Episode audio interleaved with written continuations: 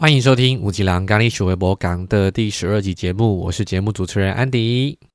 今天的话，我觉得也蛮有趣的，因为像上一次的话，呃，我们是邀请到一位视障的声乐家。那今天的话呢，呃，算是同一个系列，邀请到的是一位也是视障音乐家，不过我们的领域不太一样。那我话不多说，我们请竹君来帮我们自我介绍好了。欢迎竹君。耶。各位五级狼的听众，大家好，我是主君。OK，蛮接地气的，马上五级狼的听众都来了。有，哦我当然要收听一下安迪哥的节目啊，因为觉得每一个来宾的就是重量级都非常的重。重量级嘛，你在是重量级，重量级。没有看到人怎么会知道重量级？哦，不是来开玩笑。我是从小因为视网膜的问题，所以就是造成我，造成我，我就是眼睛看不见嘛，我就是我的世界就是只有目前就是只有黑白这样子。那我从小学习过唱歌、钢琴、手风琴、长笛、小号，然后到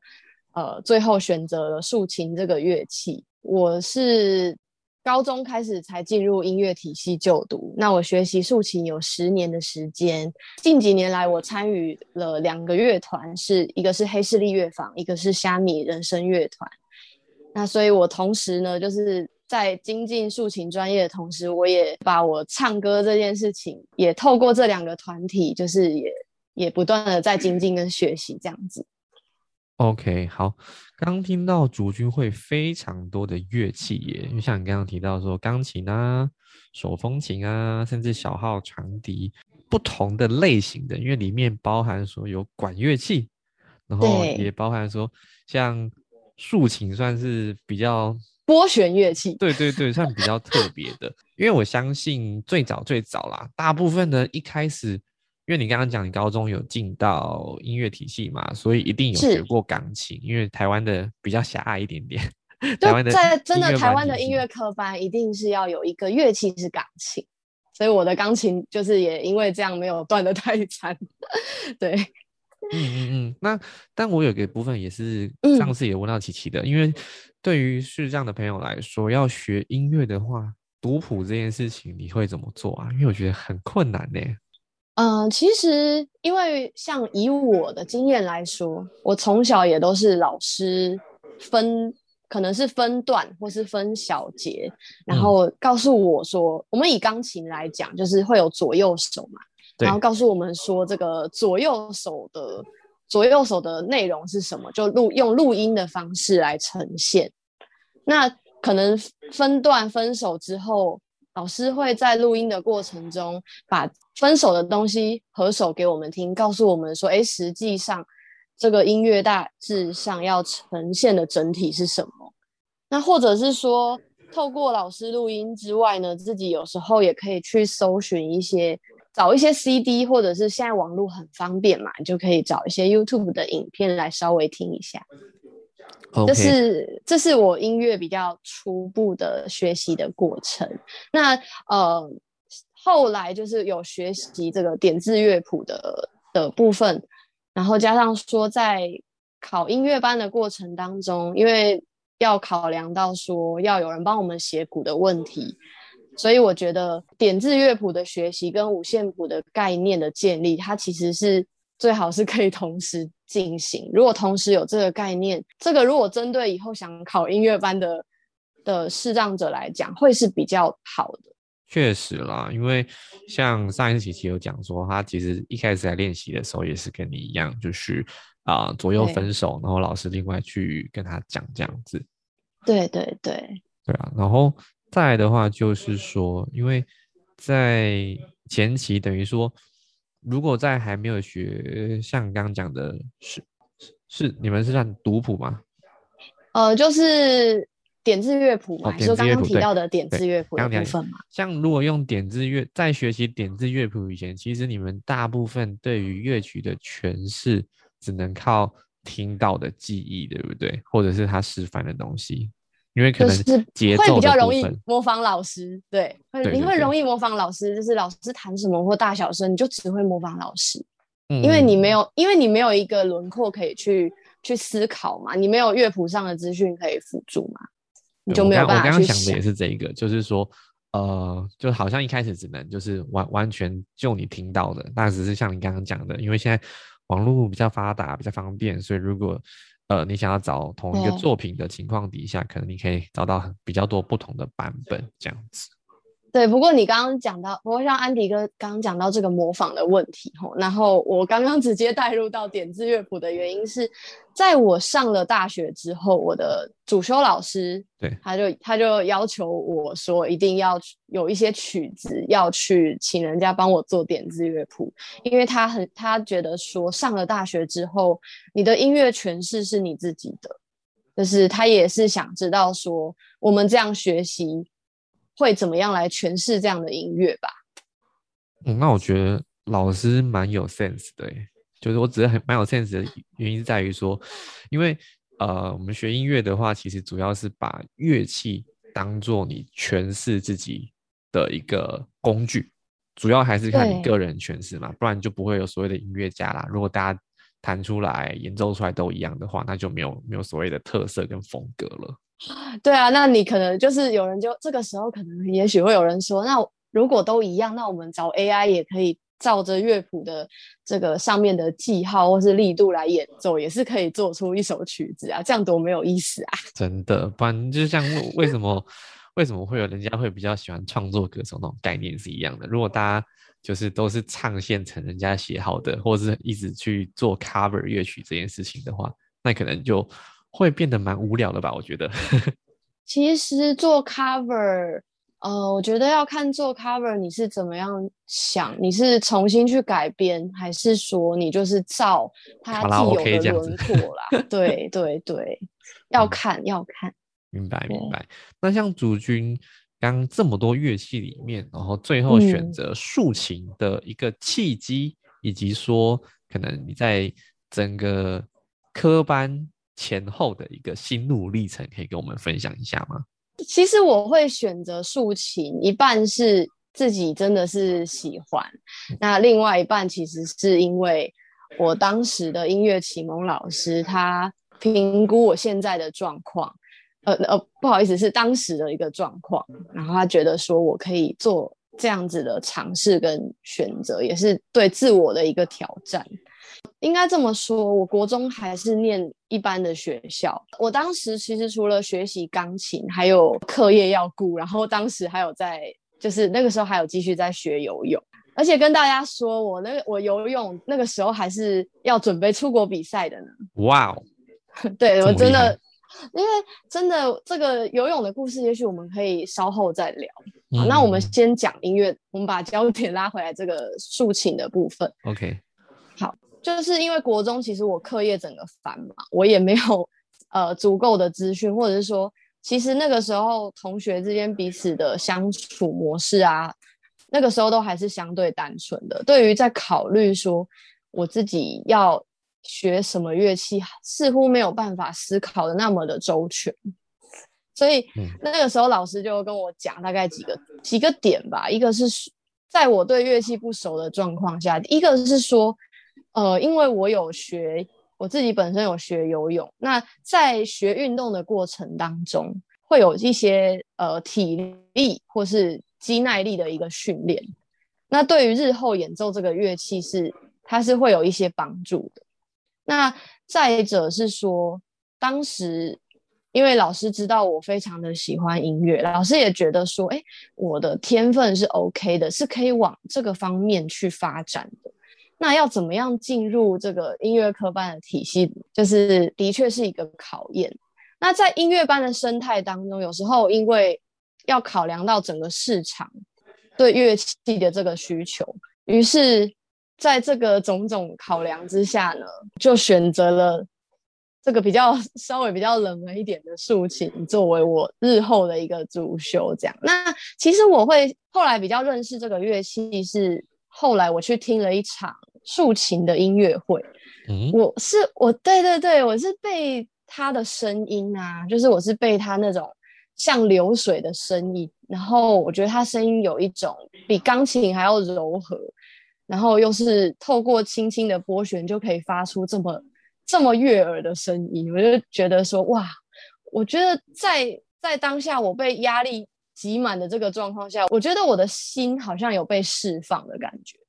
就是有被疗愈到，觉得哎，对对对，乐器我除了老师描述的一个现实面的考量之外，它确实也有哎，某种程度上来说可以抚慰人心这样子。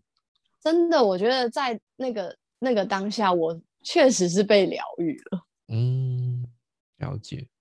后来，后来我必须说，在摸到这个乐器之后，哎，其实刚开始我是蛮惊讶，也有一点点惊吓，因为上了通常上了国中学竖琴的人啊，基本上都是学四十七条弦的这所谓的踏板竖琴，对，一定都是学这么这种最大 size 的。嗯，那我就开始要去想说，哇哦，这个四十七条弦的竖琴，我要怎么样来驾驭它？我要怎么样日后可以好好的跟它相处？嗯，确实，因为竖琴本身乐器的体积不小哎。对啊，对啊。其实我觉得不是体积的问题，是它的构造，你要能跟它跟它的构造是熟悉的。而且我记得它的琴有有分几，呃，琴弦有分几种颜色，忘记了。它的琴弦有三种材质。是哦，是材质，不是颜色的分别，是不是？颜色有，颜色也有，就是呃，那个也是让像你们可以看到琴弦的人去辨别，我现在弹奏的是哪一个音。红色像红色是哆，黑色是发，然后其他琴弦的颜色应该就是不变的。哦，等于说红色跟黑色等于就是一个标注，然后如果把对，可以想象成把钢琴搬到那个上面那种感觉吗？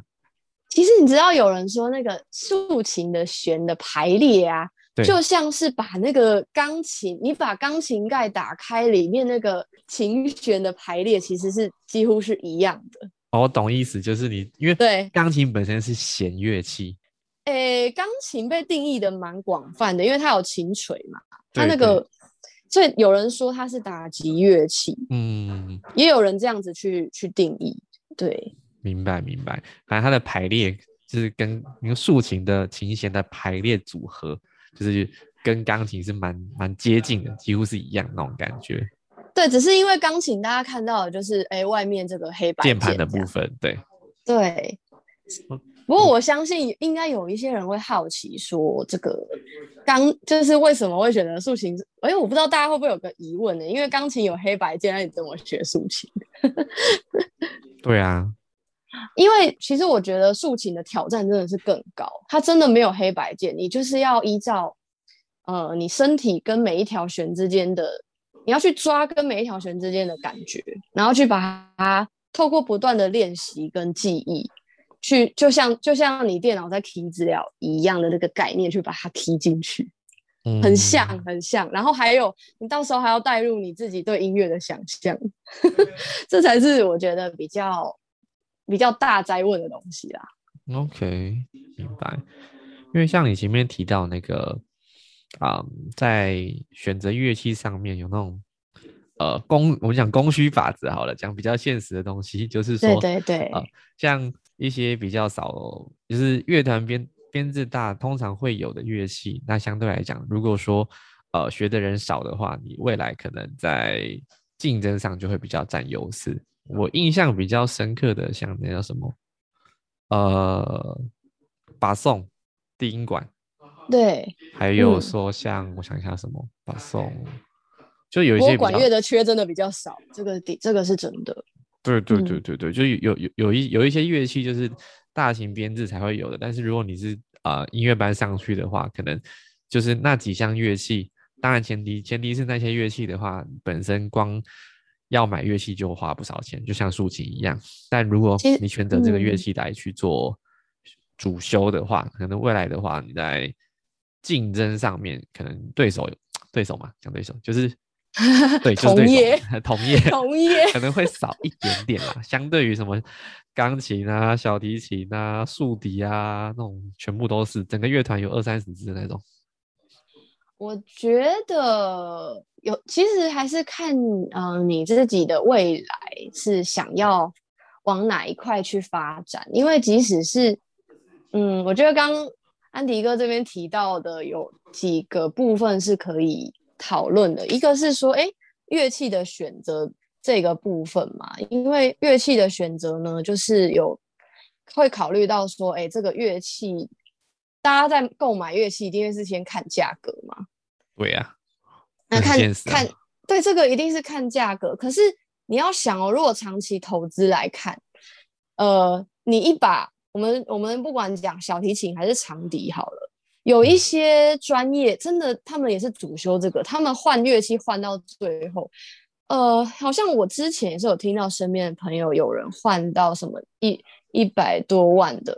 有有民琴啊，那个也都是有镀金的啊。其实那个价格什么也不亚于不亚于什么 K，对对对对对，所以真的是看你真的有没有喜欢，然后你再来就是你未来的方向，你想要走什么？我觉得。呃，我总结下来就是根据我还有我观察到，像钢琴、小提琴，他们呃比较多，要么是教学，对，或者是在某个乐团里面，或者或者是就大概是这两个方向，然后或者是哎有一些其他的，有一些人可能会去接商业的乐团这样子。有可能自己，有可能乐团，那看形态是什么。不过现在必须说，现在我觉得真的是一个斜杠的时代。像我就有认识一个大学同学，他在弯声乐团里面有担任，除了拉大提琴以外，他还有担任编曲。嗯，所以真的是，真的是，呃，你真的是什么能力都要去可以照顾到，或是培养起来，这样自己会比较有竞争力。对，就是发展的比较不会受限。如果对只是比较单一的情况底下，那竞争力就比较差一点点。对，嗯，OK，好。那刚刚有提到说游泳的部分又是怎么一回事？哎，游泳的部分哦，这个对啊，真的是，我觉得之前我其实有被问过一个问题，因为其实我小时候有气喘嘛。哦，那我小时候气喘，呃，我真的我真的仔细去回想。气喘的感觉，或是在那个当下，嗯，好，其实曾经有人问我说，当下当下的念头是什么，或者是说，哎，我那个时候真的觉得我离死亡好近哦。因为是几岁的时候有这种感觉？大概，哎，那个时候我记得我小学，然后我印象还很深刻。我是本来在我外婆家，本来没事，然后做的好好，然后突然就开始呼吸变得比较急促，开始咳嗽，后来就是。去忘记是去哪一家医院了，然后我就是带上那个氧气筒，哦，我才觉得我整个人好像又活过来。可是呢，在去医院的路上，我觉得我真的是很好害怕，那个瞬间我吸不到空气。哎这个完全可以感受，可以体会，因为我小时候刚好也有气喘，真的，真的，真的气。哎，那安迪哥，你是急性的还是慢性的？那个时候？嗯，我其实不太能够区分急性还是慢性，因为那个真的也是蛮小的时候的事情，而且刚好我也是透过运动，后来就是自己不药而愈了。所以我觉得你刚刚讲，哎，学游泳是因为气喘这件事情，我马马上就鸡皮疙瘩，因为 就是玩玩差不多的历程这样子，学习的过程这样。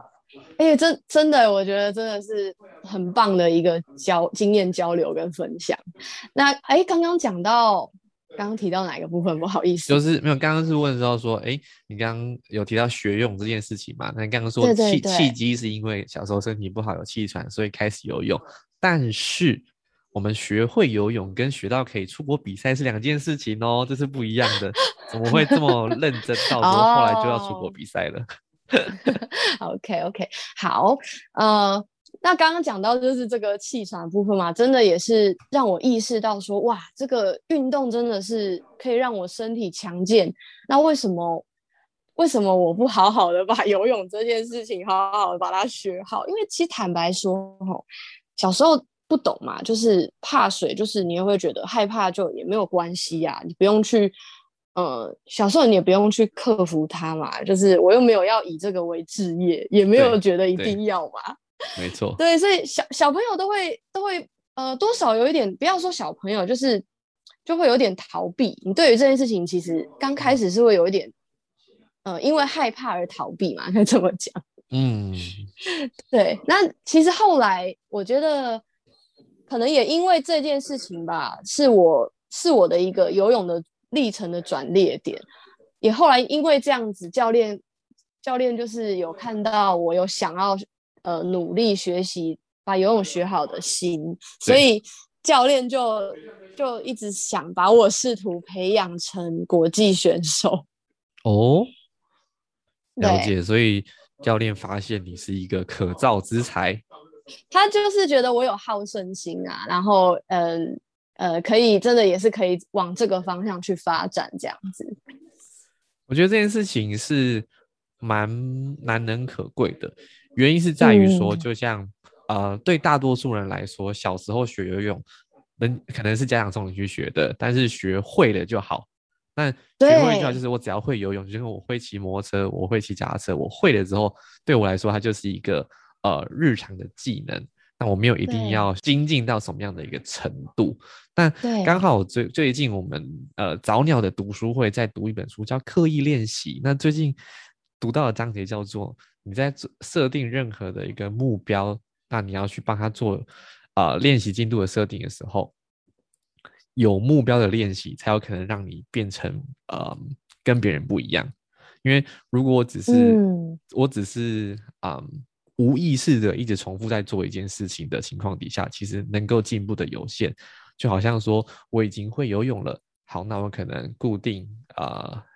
每天或是每周都去游泳。但是我其实没有帮自己设定一个目标的情况底下，那其实不一定会进步，甚至维持，顶多就是维持那种感觉。对，因为其实真的，我觉得不管是游泳还是音乐，如果你你你没有去用去透过练习来 hold 住它，你大概你大大概不进就是退嘛。所以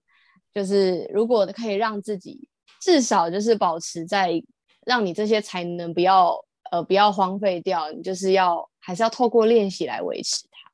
嗯嗯嗯嗯，OK。所以这个是呃当初你从。学开始学游泳到进而出国比赛的一个历程嘛，听起来蛮励志的耶。我有时候讲起游泳这件事情，我也常常觉得，有时候会觉得很不好意思吧。要说，呃，因为必须说，现在全盲的，就是学游泳的女生，就是真的就是只有我们讲台湾有浮上台面，大概就是。我有出，我真的有出去比过赛，然后在过程当中，我有参与一些集训的，就是那个都是小学跟国中阶段，就是我参与一些，呃，例如说去左营集训啊，或者或是去左训左手对对对对对对对，那个地方真的，那地方场地真的是很不错啦。我突我突然想到一个问题哦，因为嗯，因为像之前听障奥运的时候，那时候有有拍有拍过电影嘛。然后也也是游泳选手的故事，我记得。但是我现在突然有点难想，难以想象说一个视障的人，然后在游泳的时候是什么样的情况？因为听障他至少可以看到水道线啊。那你视障的话，会不会很就是碰到水的啊？在水里面会不会有那种很不安全的感觉啊？其实我们其实我们教练，因为他是教身心障碍的。那我我我大概说一下，我一开始怎么样去熟悉这个游泳池的。过程就是说，呃，其实一开始可能会觉得，一开始教练就叫我先爬墙，就是所谓的爬墙，就是你人在水里面嘛，对，你你你下半身基本上都在水里面，你头还不不需要入水，但是你就两只手扶着墙壁，呃，可能是顺时针向右。教练那时候是跟我说。呃，下水之后，那个墙墙壁那边不是有楼梯吗？对，你你从楼梯那边下水之后，开始向你的右侧，哦，就也就是应该算顺时针，然后爬爬爬，去感觉说这个水道的长宽。那我们那个时候，我们那个时候的游泳池是二十五公尺的，所以也就是说，你会知道，你去感觉说，哦，二十五公尺是这么长，那宽呢？宽呢，就是。呃，宽就是你就看，你感觉你手大概两只手这样大概摸了几下，大概就是那个宽度，因为宽度比较不容易形容，每一个水池不同。嗯嗯嗯，对。然后我们那个时候其实有时候爬墙很也很难爬，因为我们泳队是一群人，对身心障碍的嘛，所以嗯什么、什么障碍的可能都会有。哦，对对对，了解。因为我刚刚突然想到这个问题，因为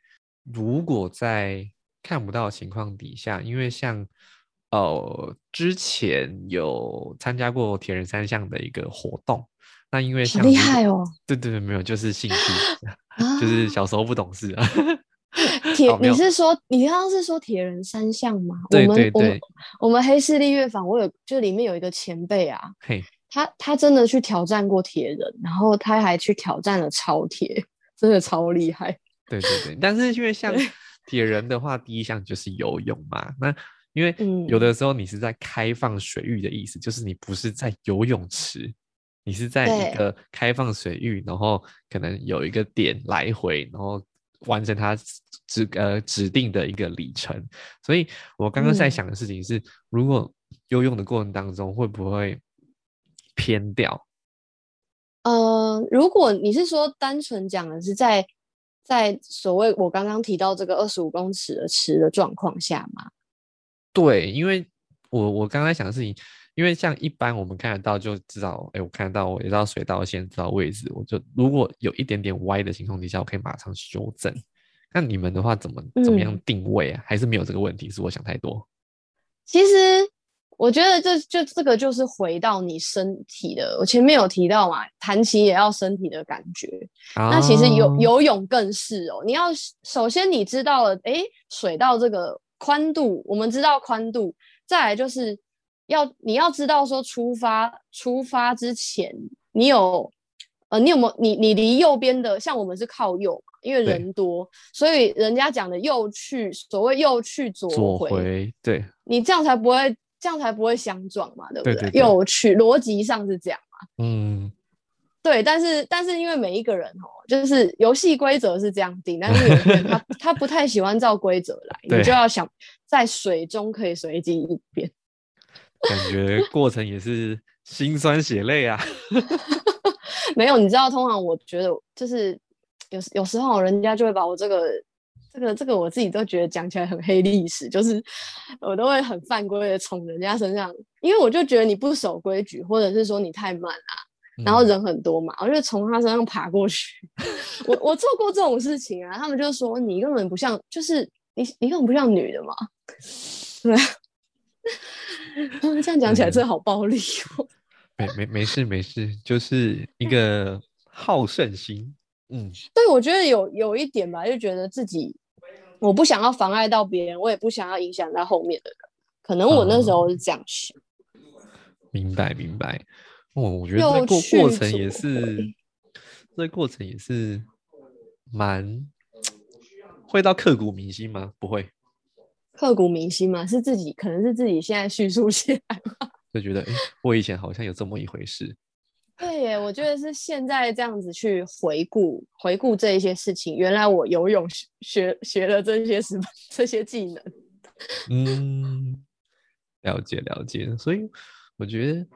有趣的事情是，就是我们从出生以后，在成长过程当中，所有的事情都会是一个累积。不论是你今天原从学游泳，然后学一些乐器，到后来啊、呃选择了竖琴，因为教练跟你说，还是教练嘛，老师老师呃，跟你说，是音乐启是音乐的启蒙老师。对，老师跟你说，哎，其实可以跟游泳的一些累积，其实可以跟你在呃演奏竖琴这项乐器上面的一些呃能力可以相辅相成。那刚好你也被启发到了，被呃对听过现场的演奏之后，觉得嗯，这个乐器我觉得是有一些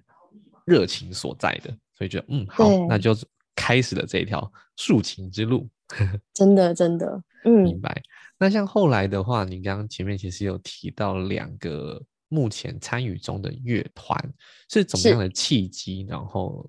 加入这样的一个演出的团队里面呢？呃，其其实我觉得这个真的也是，我觉得很多事情真的都是缘分吧。然后也很感谢当时自己的一个踏，愿意去踏出踏出这些步伐，应该这么说。因为呃，其实我本来在我的音乐班的生涯当中，我嗯最、我我真的那个时候的的专注都在我的主修，嗯呃，哼或者是说我我已经习惯于这样子的模式了。然后后来有一这个事情 说来也是很巧妙，呃，说起说起认识这个俊杰老师，其实一开始是我学长跟我提到说，哎，那个俊杰老师很厉害。然后我学长他其实本身是弱势的，我就一直在哦想说，哎，你怎么会认识他？还是你是听过？然后他好像是跟我说，我就是我就是听过，然后我觉得我很想找他学东西这样。哦，但后来，嗯，但后来我这个学长就就是我们有一一长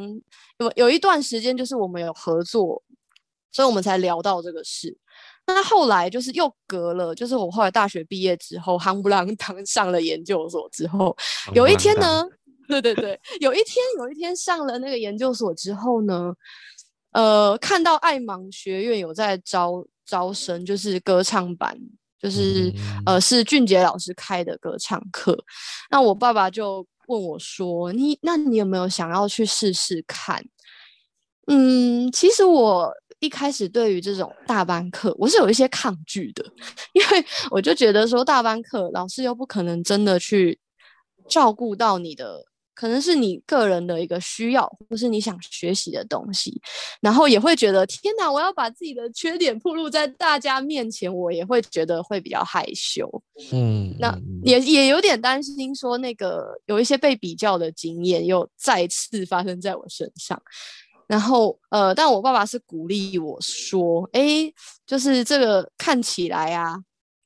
这个看起来是一个不错的机会。嗯然后可能也看了一下，诶，老师的老师的不管是在资历或是经验方面，诶，看起来是有非常多我可以学习的地方，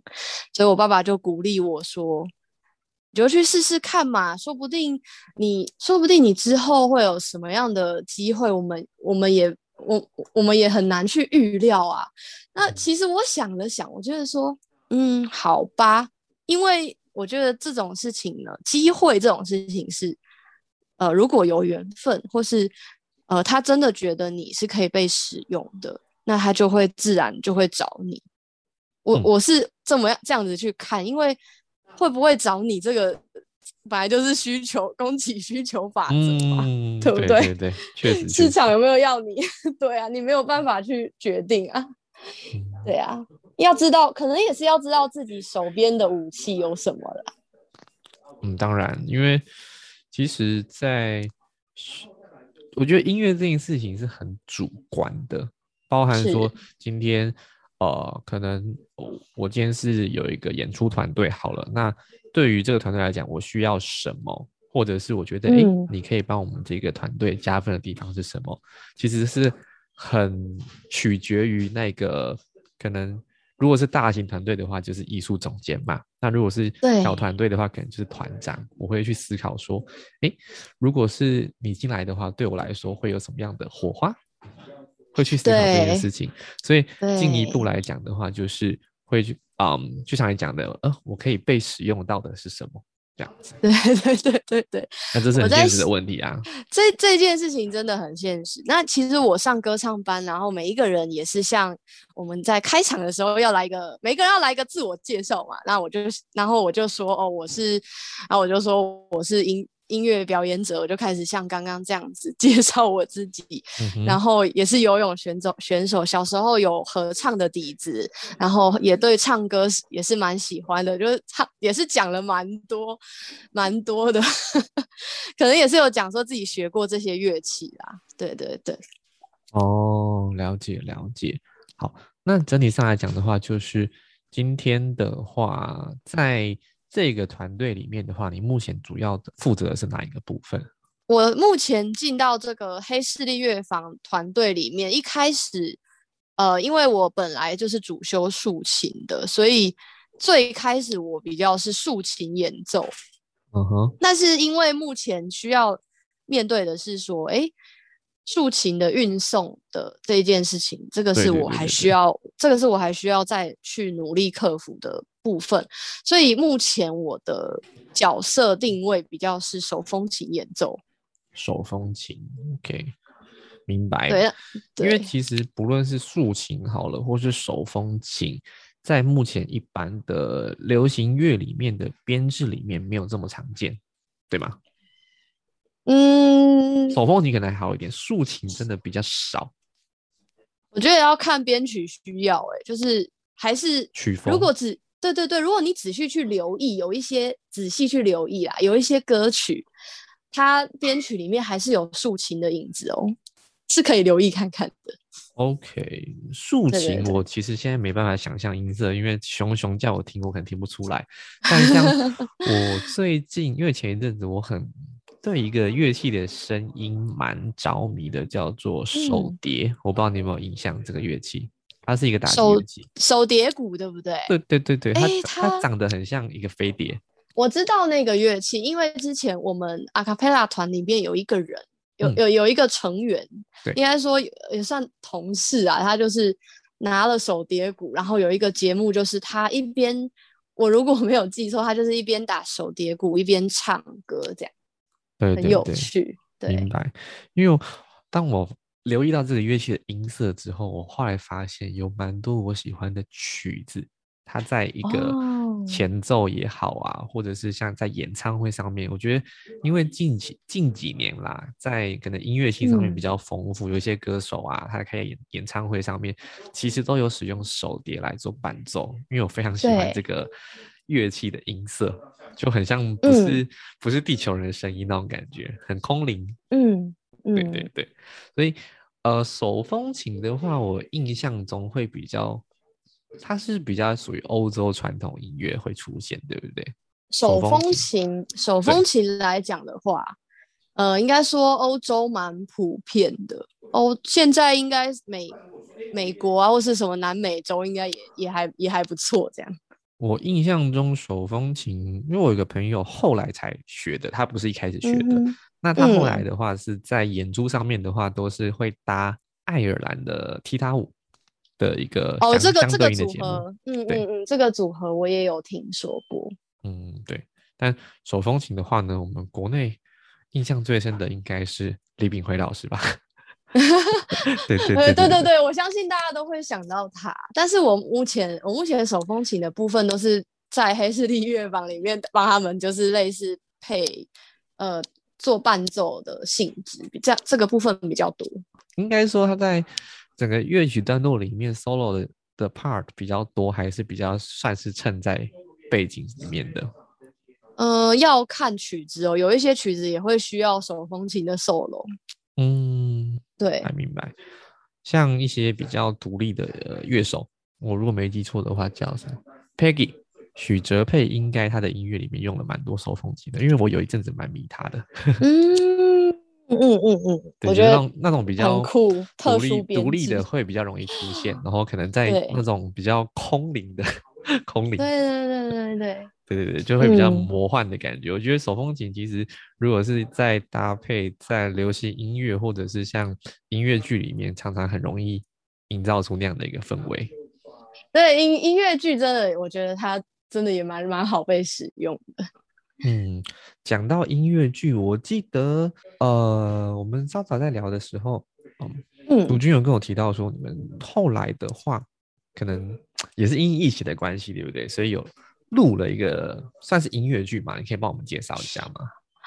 呃，我们在疫情期间开始筹备了这个，这个应该算是广播，就是音乐广播剧，就是嗯透过声音的方式来来呈现我们想要在剧中剧中传达的故事内容。哦，然后这个这个音乐剧叫做《亲爱的夜没你想的那么黑》，那我们的 podcast 叫做《旧爱黑势力》。旧是哪一个旧？旧爱黑势力，没关系，我在就是我再对你，我你再把资讯这个我再把资讯给你好了。我来看一下。我想说，旧爱是新旧的旧还是旧式的旧？哎，这不一样哦。对对对对对对，这个 这个要 这个要再稍微看一下。对像你录，像你刚刚讲的这个广播音乐剧的过程，你觉得它的跟现场 live 演出的差异是嗯什么？呃，因为如果是像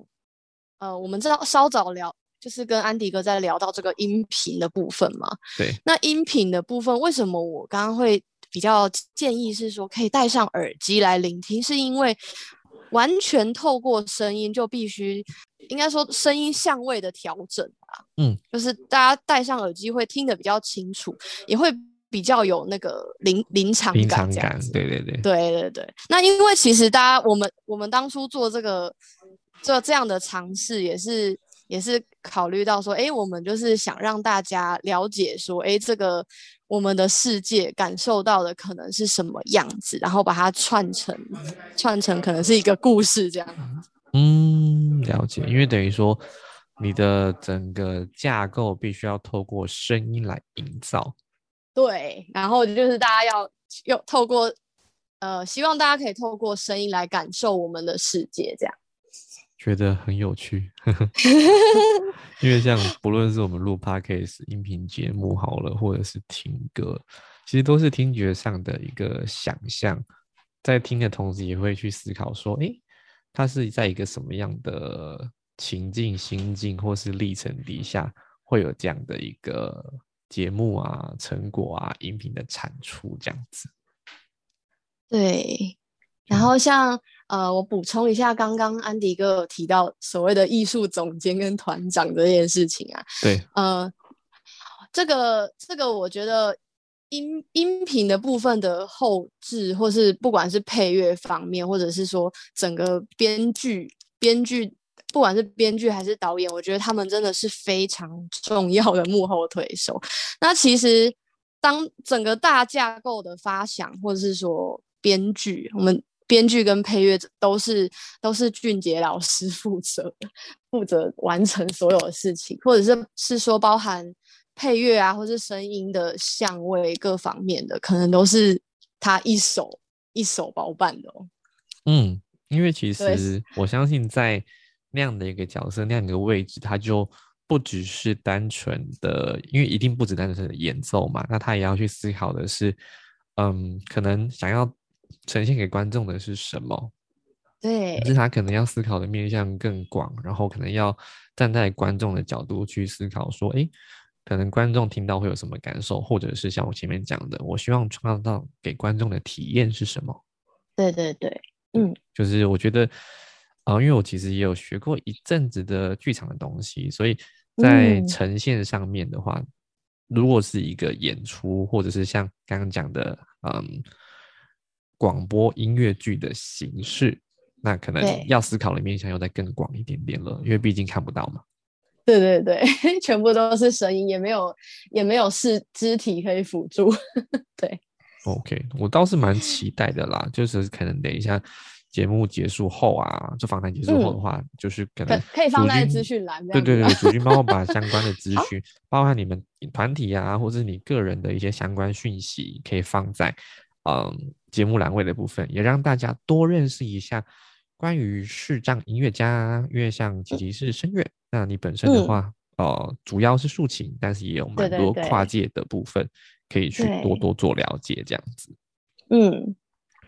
好，那最后的话呢，我想要请主君的部分，也透过你的角度啊，你觉得站在一个视障者的角度，你会想跟。大家说的事情是，呃，我举个例子好了，因为像，嗯，一般人可能眼中的视障者会是一个什么样的呈现？那基于你此刻的一个身份，包含说你成长的历程，好了，到现在你已经长大成人了，甚至其实跟一般人没有什么差别，你也可以正常的工作。那你觉得站在视障者的角度，你会希望怎么样跟一般人去，呃？讲呼吁吗？就是希望大家怎么样去看待呃，可能不一定是师长身心障碍者的一个状况这样子。我觉得首先，我觉得有一个事情很重要的是，因为身心障碍者就只是说你有你只是哪一个地方比较不方便嘛。那我觉得大家就是保持着一个开放、好奇跟互相了解的心态去。呃，可以去询问一下，说，嗯，有没有什么需要我帮忙的？然后也让生障者自己要有一些自觉，就是去练习说表达出自己的需求。这件事情，我觉得是，也许是像视障者过马路啊，或者是说我们要去到哪一个地方，前面可能有障碍物，这一件事情，我觉得是我觉得最重要最重要的。因为毕竟你们不方便的是看看不到，对我们是没有办法看到嘛。那可是因为我觉得很多东西比较个人，就是可能要看，呃，看不到的人，他例如说他可能很会走，他只是在探索。那如果你如果你过去，你如果主动过去，呃，去拿起他的手杖，很多人会这么做。你拿起他的手杖，你等于把他的一只脚悬在空中了。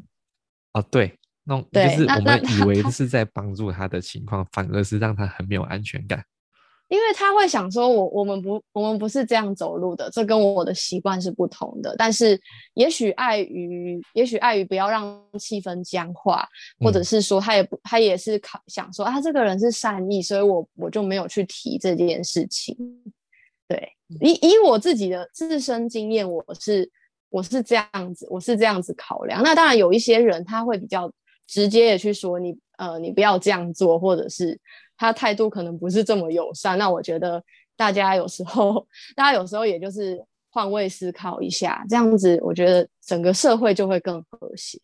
就是其实多一些耐心跟同理心，同理心真的可能透过询问吧。我觉得在做任何事情之前，可以先用询问的方式确认到他要的是不是这样子，因为可能有时候我我以为的善意对你来说并不友善。对，因为其实我也有曾经跟，就是他，他是视视听障的朋友，我们有我们有相短暂的相处过。那我的习惯就是，因为我自己本身接触过比较多的身心障碍者，那我就会在可以跟他沟通的状况下，我会问说，你平常是怎么样跟人家沟通的？那他的习惯，他就是都是拿着一个平板，因为他还有他还有视觉嘛，他是弱视嘛。对，那我就那我就是我们在吃饭的时候，这个事情很有趣哦。我就是一边跟他吃饭，一边跟他来，我们就是这样子沟通的。懂意思，就是因为刚好，嗯，因为每每个人的视障的程度也没有不完全一样。对，嗯，蛮有意思的。对对对，了解。那因为其实我刚刚听最后主君跟我们分享的，我为什么都会在最后问这个问题，是因为其实大多数时候，呃，对于应该说我们过往接受的教育来讲好了，其实我我不知道现代啦，但是像以前我们对于这一方面其实获得的一个知识或者是观念，其实是很缺乏的。所以，当我今天有一个机会，是要跟呃视障者或者是身心障碍者相处的时候，可能会不一定知道我可以怎么做，甚至有的时候，像我前面讲的，我以为的善意，其实 对他来说是来者不善，就会有一点尴尬了。就你认为的跟我认为的这样子。对啊，所以可能透过询问吧，我觉得是透过询问先确认到说，哎，这件事情是 OK 的吗？然后对，然后让彼此嗯多多一些互动，进而去而且拉近那个差距。嗯，那谢谢今天主君的话来上五级章的节目，耶！谢谢谢谢安迪哥。好，那关于主君相关的个人资讯呢，或者是呃他刚刚讲的黑势力乐团相关的讯息，也会放在节目的资讯栏位。因为安迪本身也是一个爱好音乐的。乐迷，所以也希望透过这样的机会，跟各位五级狼们分享一下，说，嗯，不一样的领域，那到底说，哎，可能没有接触过视障朋友相处的啊，或者是说，哎，对于音乐有兴趣的啊，也可以多多支持，好不好？那最后的话呢，我们再次感谢朱君来上节目，我们各位五级郎就下一次见喽，拜拜，拜拜。